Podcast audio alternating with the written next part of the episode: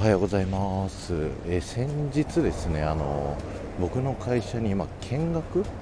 にねあのお客さんのお客さんが来るっていうことがありまして結構ね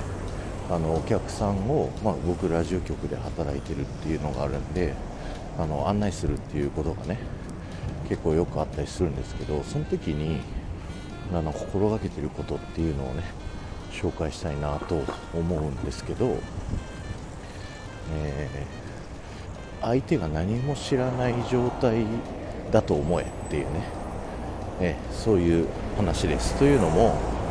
なんかね、一緒に案内をしてくれてたラジオ局のディレクターの人、その人は、あのその人が担当してる番組に関わってるお客さんのさらにお客さんを40人ぐらいねあの呼んで案内するっていう話になってたんでそのディレクターの人が関わってる番組っていうのがねあの今回皆さんを呼んだフックになってるんですけどところがねあのその番組のことをお客さんは知らないかもしれないじゃないですか。あのそのお客さんのお客さんなんでお客さんがお客さんたちを喜ばせるためにこういう会があるんですけどどうですかって言ってるっていうのがあると思う。んでなのでお客さんにね案内をするときにその番組名を知ってる前提で案内しちゃうと良くなくてその番組こういう番組があって今回この案内してるんですよっていうような言い方をするっていうような感じでですね皆さんがまあ、まず何も知らない前提で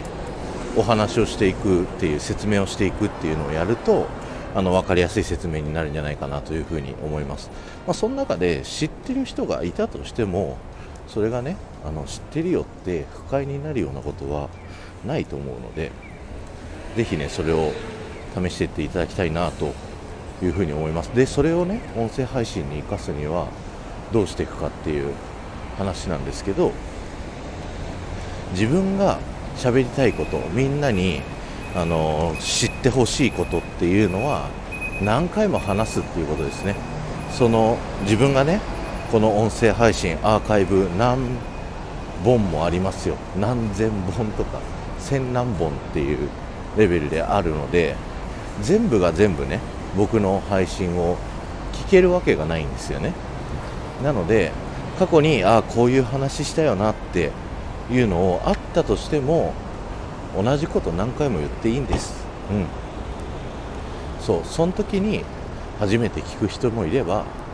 そうじゃない人もいるっていうことなのでぜひねあの伝えたいことは何回も伝えましょう。という感じでねあのお話をさせていただきました皆さんの音声配信の参考になったらなと思います。そして街中でねすごい今回喋らさせてもらったんで聞け取れるかなみんな。あのぜひ感想コメント欄に残していっていただけると嬉しいです。ではまた。